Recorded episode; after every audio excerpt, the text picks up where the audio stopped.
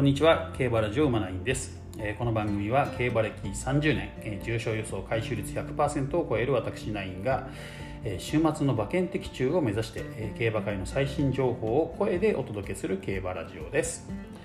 ということでですね、えー本日のながら競馬ニュースですね、えーお伝えしていきたいと思います。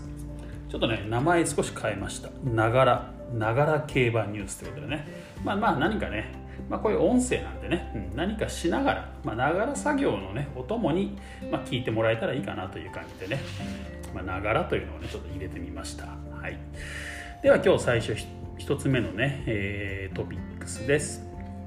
えーアーモンドアイ、ね、2年ぶり2度目の年度代表馬になりましたというところですね、決定したと。うんね、2020年の年度の年度代表馬はどの馬になるのかなと。どれがなってもおかしくないっていうかね例年だったらなるであろうね。ただコントレイル無敗の三冠ですもんね。まあデアリングタクトだってね場合によったらなりますよね。無敗の三冠ですから。これも史上初ですからね一応ね、うん、とかね。例えばクロノジェネシスだってね、えー宝塚記念有馬記念みたいなね。まあねすす採点を2連覇ですしね、うん、あとはねあれか。ちょっと名前ど忘れした。ねこう強い馬いっぱいいたわけですよね。だから例年だったらみんな年度代表馬みたいな感じだと思うんですけど、まあ、そんな中ね、まあ、やはりねアーモンドアイ、うん。まあ、強かったですからね。まあまあなんといってもやっぱジャパンカップでしょうね。ジャパンカップで直接対決でコントレイルをコントレイルとねあデアリングタクトを下したっていうところがねやっぱり大きいのかなっていうところですね。まあ、満票にはならなかったですけど、えーね、大差をつけてね、まあ、選ばれたということです。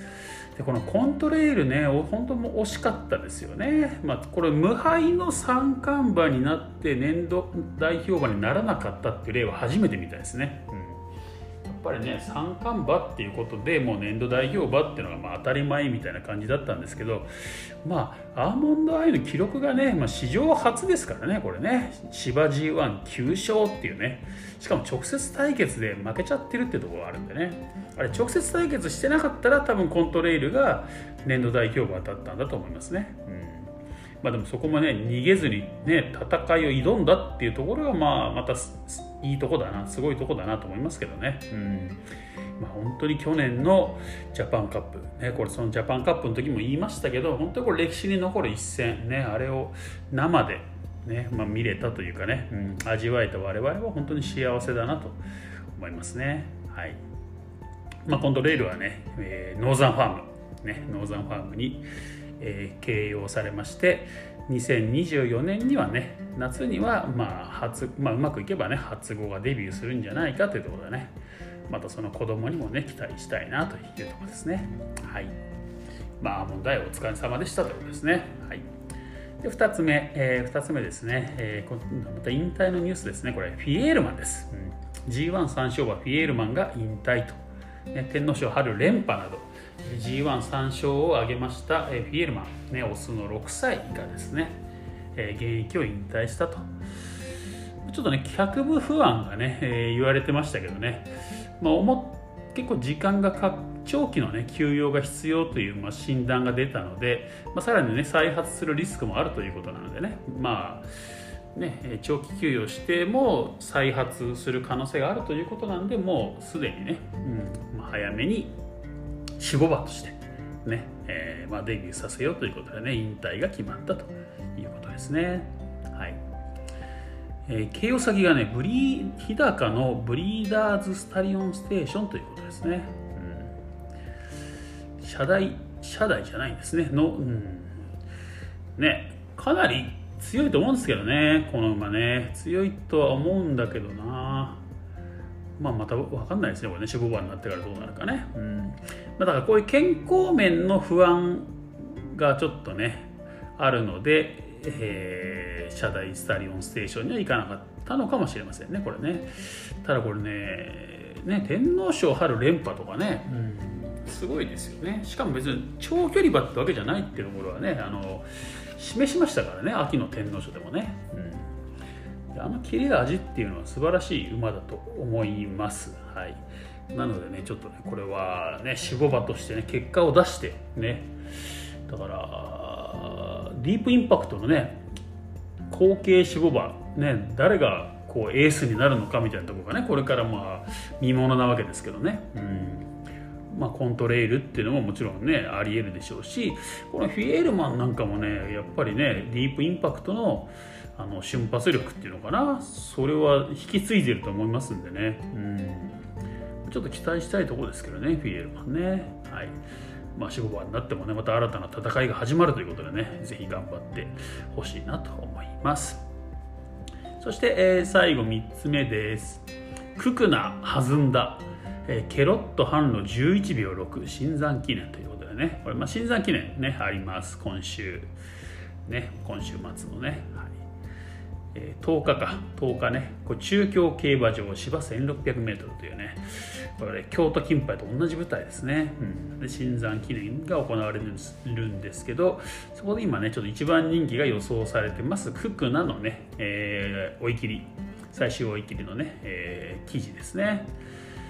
ちょっとね今人気すごいんですよ。もう1.7倍ぐらいになってますかね今ね予想オッズではね。うん。ちょっと今ダントツ人気になっちゃうかなって感じかな。ちょっと私もこの馬はねずっと目をつけてつけてましてね。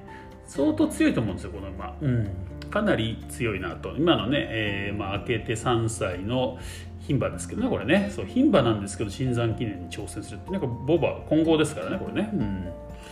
牝馬の中ではまあ5本の指に入るぐらいの強さ持ってるんじゃないかな。ちょっと思ってる実はねククナね。それぐらいのまあ秘めてるなと思ってるんですけどポテンシャルを、うん、ただこの追い切りでねやっぱラスト11秒台とか出しちゃうとちょっと目立っちゃうんですよねやっぱりね。多くの馬が12秒台ですからねラストね、うん。まあ、かなりいい動きを見せましたよと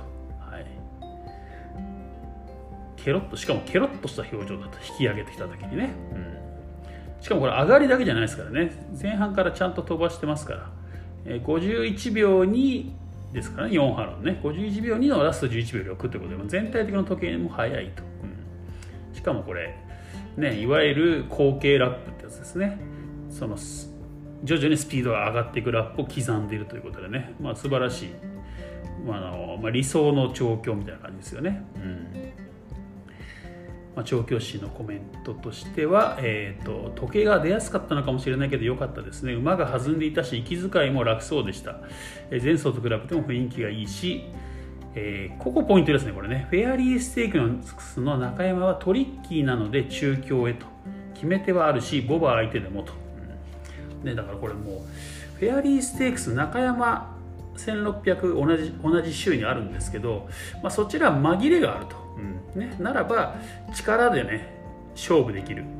中京に回ったということですよね、うん、だからそれだけ自信があるってことですよねこれね。自信がなきゃね同じ週に牝馬限定のね重賞があるのにそっち出ますからね通常ね。それよりちゃんと力勝負ができる中京 1600m の方を選んだということでね、うん、あとまあ切れ切れ味を生かすっていうとこでねやっぱり中山より中京ってことなんでしょうね。ということで、まあ、この馬はちょっと断然人気になるかなと思いますけど、まあ、ちょっとね、外せないかなという感じですね、軸からはね。はい。そんな感じで、えー、この週末のね、まあ、3連、今度ね、3日開催なんですね、3日間開催になりますけどね、えー、楽しみにしたいなと思います。ということで、今日は木曜日ね、もう競馬がまた迫ってきますね、早いですね。今週競馬よよ4日もあるって感じになりますけどね、これ週年末休んで意味ないじゃんみたいな感じですけどね、うん、そう思ってる人も多いかもしれませんけどね。競馬関係者の方もね、はい。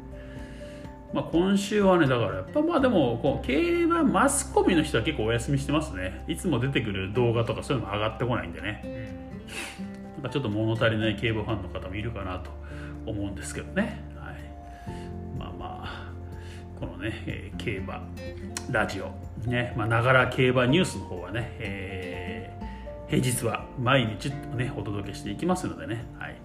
まあ、ぜひ皆さんのね何かのながらでね聞いていただけたらなと思います。はい、ということで、えー、本日は以上ですね。明日もまだね、えー、平日なんでね、明日はちょっと他の馬のね追い切りの話なんかも出てくるんじゃないかなと思います。ということで、えー、今日のながら競馬ニュースは以上です。また明日お会いしましょう。